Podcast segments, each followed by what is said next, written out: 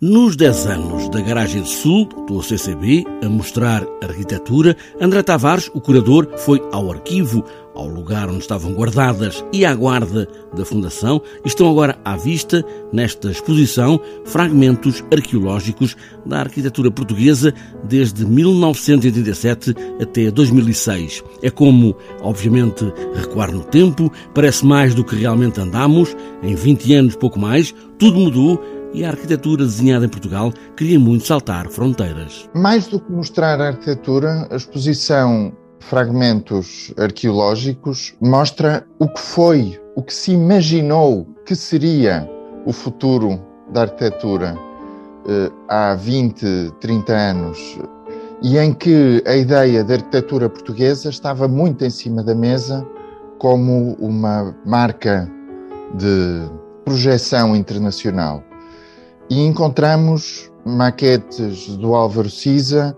ao lado de maquetes do Tomás Taveira, ao lado de maquetes do Adalberto Tenreiro, por exemplo, cujo, cuja maior parte do trabalho foi feito mais tarde em Macau e Hong Kong. E o que seria o futuro da arquitetura em Portugal? É onde estamos agora, passados estes 20 a 30 anos, estamos agora nesse futuro imaginado e afinal também aí o futuro não se concretizou por completo, como se pensava naquela altura. Algumas coisas concretizaram, mas creio que não da maneira como estavam imaginadas.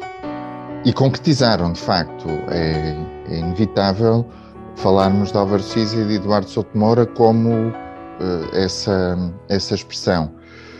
Outras, outras coisas concretizaram-se de outras formas, do, com outros futuros, digamos assim, eh, diferentes daqueles que foram esperados, e finalmente houve muitas coisas que não se concretizaram.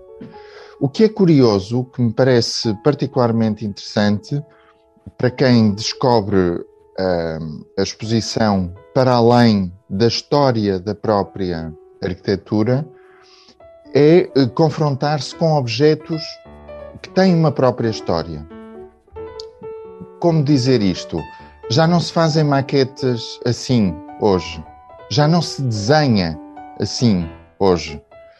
E, e, e passou muito pouco tempo.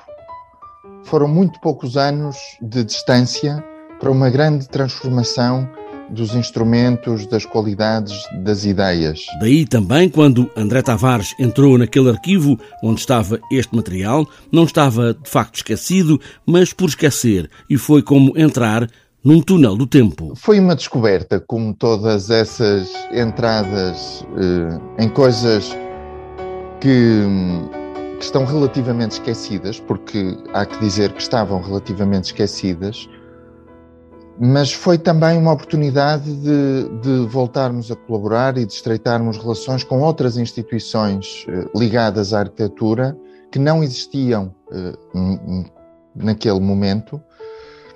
E daí também algumas dessas maquetas estarem lá guardadas. Como, afinal, o mundo parece outro no esquiço de um arquiteto que hoje vive e trabalha com outras ferramentas numa outra ideia de arquitetura.